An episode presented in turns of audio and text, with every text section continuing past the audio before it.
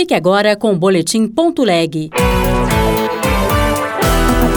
Boletim Ponto Leg.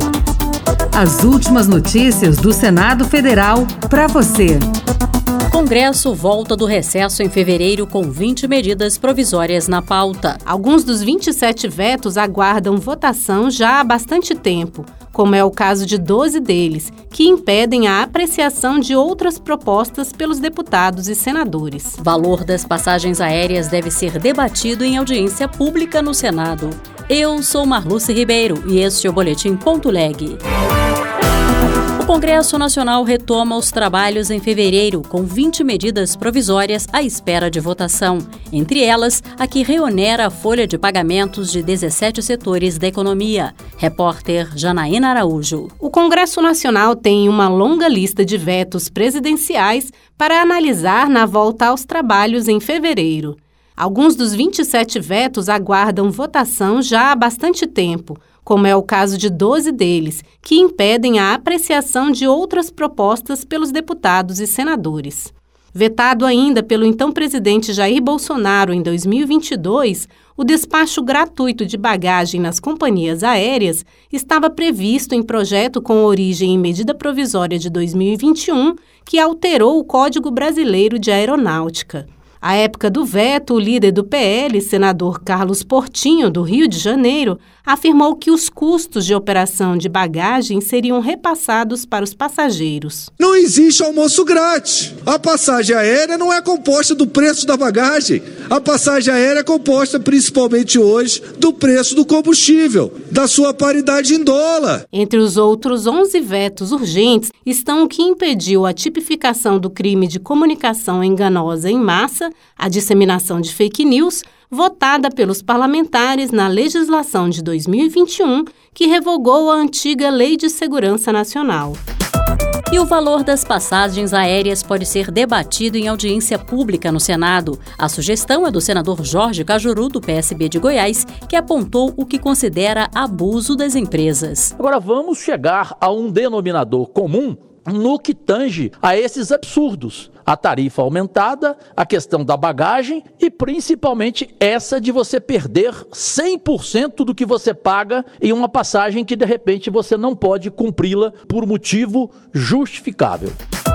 No Dia Internacional da Educação, comemorado nesta quarta-feira, o senador Flávio Arnes, do PSB do Paraná, afirmou que o novo Plano Nacional de Educação 2024-2034, que será encaminhado como projeto de lei pelo governo ao Congresso Nacional, será um dos temas em destaque este ano. Repórter César Mendes. No Senado, é na Comissão de Educação e Cultura que os principais temas relacionados com o assunto são discutidos e analisados.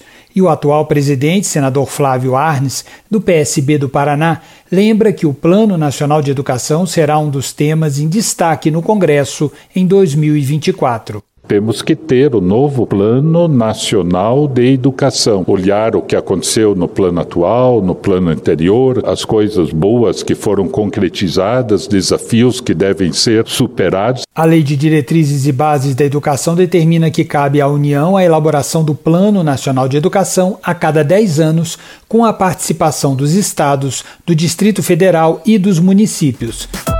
A Comissão de Educação do Senado também deve debater os direitos previdenciários de pós-graduandos. Repórter Luiz Felipe Liázebra. O projeto do senador Everton do PDT do Maranhão permite a contratação de mestrandos e doutorandos por empresas e instituições, o que pode dar alguma proteção previdenciária a esses pesquisadores.